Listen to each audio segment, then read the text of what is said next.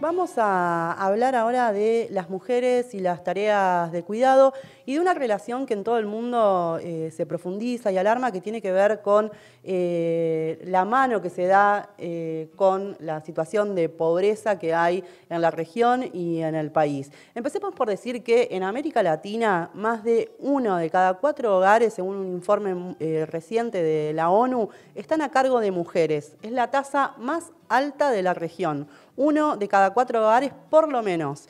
El informe eh, de la ONU que salió recientemente también dice que las mujeres y las niñas se ven afectadas por la, pandemia en la región de una manera eh, desproporcionada. Esa es la categoría que utilizan y aseguran que eh, las causas que más exponen a las mujeres al contagio del COVID y por lo tanto también a sus familias tienen que ver con justamente la pobreza, las tareas de cuidado y su mayor exposición al trabajo precario, al trabajo informal.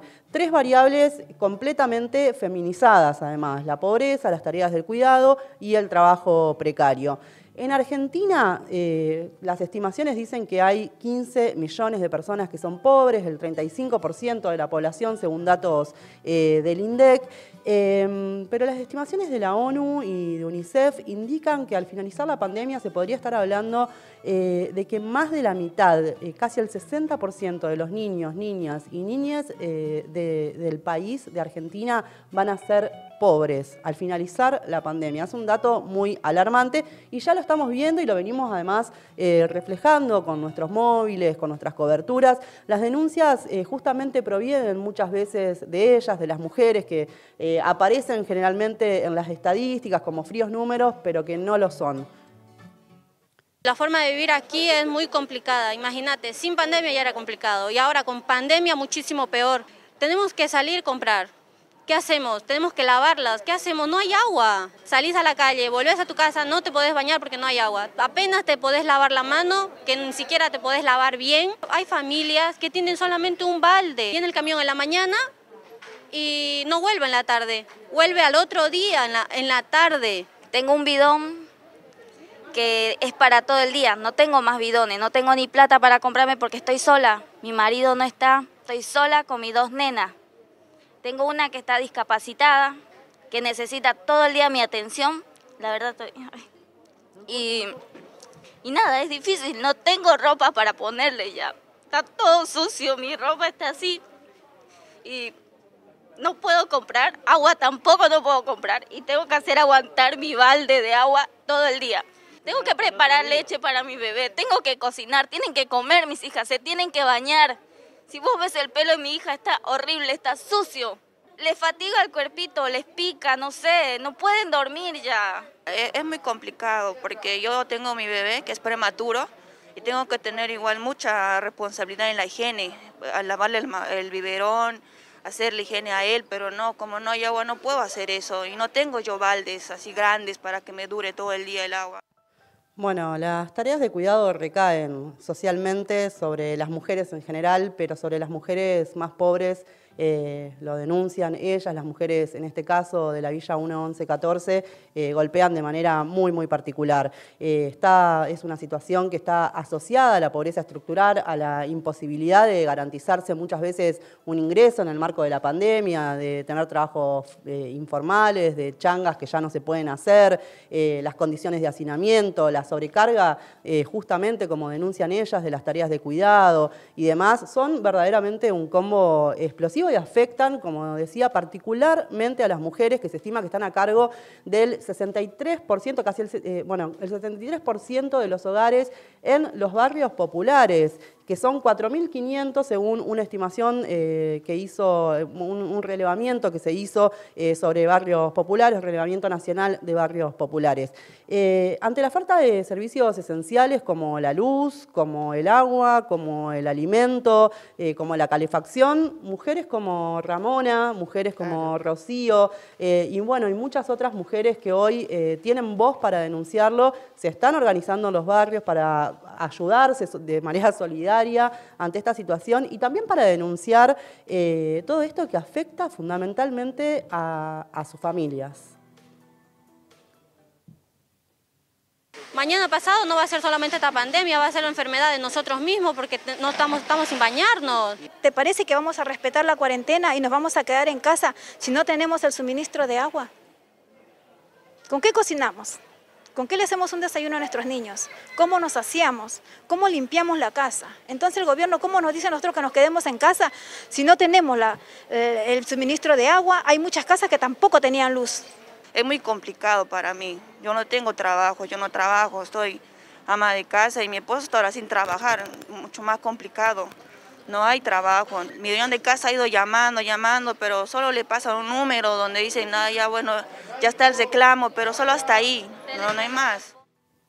Bueno, no hay agua. Eh, dicen las hay mujeres. no hay trabajo, o sea, hay muchas denuncias que se concentran en, los claro, Exactamente, muchas denuncias que se concentran eh, y que salen eh, a, la luz a través de la denuncia de qué pasa con los cuidados, digamos, pero muchas denuncias que se concentran. Pero esta, esta frase de no hay agua que se repite en los testimonios de estas mujeres que estaban denunciando la situación tan crítica que están viviendo en la Villa 1114, a pesar de que en algunas casas empezó a reconectarse la agua, me, me hizo, me, interesó saber que estaba diciendo una, otra mujer eh, como Malena Galmarini, que es la titular eh, de AISA, que es la empresa pública, que además, eh, bueno, es la empresa pública que está encargada de proveer los servicios de agua y de cloacas en la ciudad de Buenos Aires y en más de 20 partidos del conurbano bonaerense, que además también es mamá, que además se autodefine como feminista,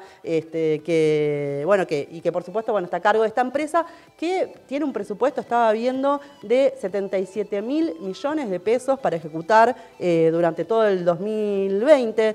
Y me encontré con una entrevista que le hicieron este fin de semana en el diario La Nación, donde ella afirmaba que, voy a citar, la pandemia nos da una oportunidad, ya que puso en relevancia la necesidad de tener agua potable y cloacas, dijo este domingo en el diario La Nación, Malena Galmarini. Suena lógico, ¿no? la necesidad de tener eh, agua, pero en los barrios las mujeres dicen que eh, sucede... Igual es medio loco, digamos, que tengan que esperar a que venga una pandemia para eh, darse cuenta que hay un problema del acceso al agua potable en muchísimos barrios del país, digamos, la ciudad de Buenos Aires, en la provincia de Buenos Aires y en tantos otros lugares donde se expresa el mismo problema. Por supuesto, y además a esto agreguemos lo que denuncian constantemente las mujeres desde los barrios, que es que unos y otros se tiran la pelota todo el tiempo, eh, la reta, el gobierno nacional, en, la voz de Malena Galmarini, eh, y no es, eh, como decíamos, la primera vez que pasa, esta es una denuncia constante que venimos reflejando desde la izquierda diario. Hay dos investigadoras del CONICET que por estos días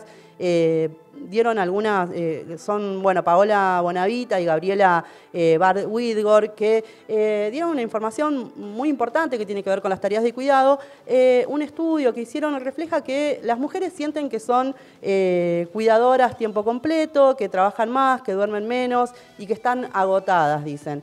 Y es algo que también comienzan a incorporar mucho las funcionarias eh, del Estado, que también provienen de, eh, en muchos casos del feminismo, que se incorporan al Estado, eh, que dicen, bueno, las tareas del hogar generan mucho agotamiento a las mujeres, hay que dividir esas tareas internamente.